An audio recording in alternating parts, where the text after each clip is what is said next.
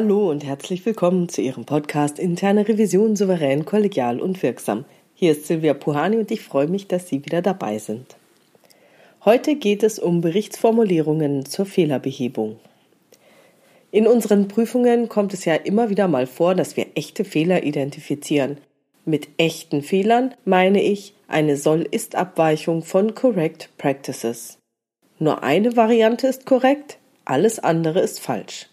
Wenn zum Beispiel vollkommen klar ist, was angegeben oder getan werden müsste, wie zum Beispiel die Daten müssen aktuell sein, Datenfelder müssen korrekt befüllt werden, Dokumente müssen an der richtigen Stelle archiviert werden. Aber Folgendes festgestellt wird in Ihren Prüfungen, Daten sind nicht aktuell oder Datenfelder sind nicht korrekt befüllt oder Dokumente sind nicht an der richtigen Stelle archiviert, dann liegen echte Fehler vor.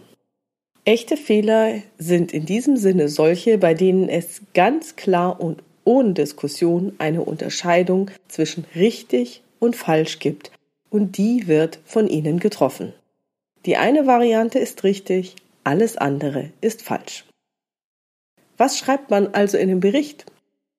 Im Prüfungsbericht ist die Feststellung sehr einfach zu formulieren. Die angegebenen Daten waren in den und den Fällen nicht aktuell. Das Datenfeld sowieso war in den Fällen nicht korrekt befüllt. Das Dokument Z war nicht wie vorgesehen archiviert. So, und jetzt bei der Formulierung der Maßnahme, da wird es interessant denn die Art und Weise der Maßnahmenformulierung transportiert das Selbstverständnis der internen Revision. Die offensichtlichste Formulierung wäre, die Daten sind zu aktualisieren. Die Befüllung des Datenfelds XY ist zu korrigieren. Das Dokument Z ist zu archivieren. Diese Maßnahmenformulierungen sind zweifellos richtig. Allerdings schwingt hierbei auf der Tonspur ein unvorteilhaftes Selbstverständnis der internen Revision mit, denn mit solchen Formulierungen begibt sich die interne Revision in die Rolle des Oberkontrolleurs. Die Kontrolle der Kontrolle. Meiner Meinung nach sind wir aber viel, viel mehr. Wenn wir unseren Blick nicht nur auf die Fehler an sich, sondern auf die Auswirkungen der Einzelfallfeststellungen lenken, stellen sich ganz andere Fragen. Wie kann es zu solchen Fehlerquoten kommen?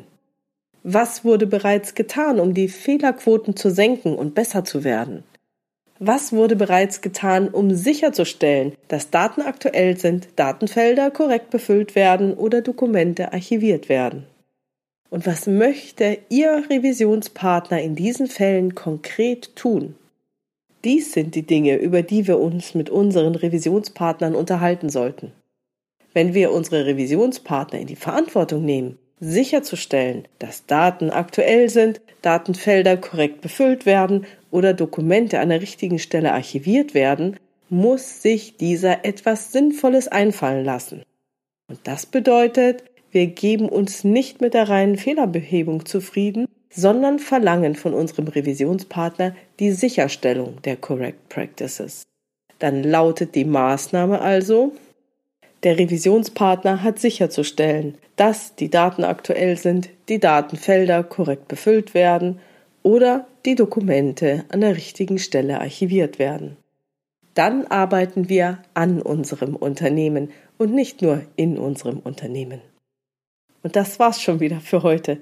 Ich freue mich über Ihre weiteren Ideen, Gedanken und Kommentare auf meiner Webpage oder in der Xing- oder LinkedIn-Gruppe Interne Revision souverän, kollegial und wirksam unter dem Post zu diesem Podcast. Vielen Dank. Wenn Sie eine Fragestellung oder bestimmte Themen haben, dann schreiben Sie mir diese bitte gerne per Mail an info@puhani.com oder nutzen eines der Kontaktformulare auf meiner Webpage www.puhani.com. Wie Sie wissen, gibt es dort nicht nur die offene, sondern auch eine anonyme Variante für Sie und die Fragen und Themen greife ich gerne in weiteren Episoden auf. Wenn es Ihnen gefallen hat, dann informieren Sie Ihre Revisionskollegen über diesen Podcast, geben Sie mir gerne tolle Bewertungen auf iTunes oder auf Ihrer Lieblingspodcast-Plattform oder schreiben Sie mir, das freut mich immer sehr. Herzlichen Dank dafür. Bleiben Sie dran und hören Sie gerne wieder rein in Ihren Podcast Interne Revision souverän, kollegial und wirksam Mein Name ist Silvia Puhani und ich wünsche Ihnen erfolgreiche Prüfungsprozesse.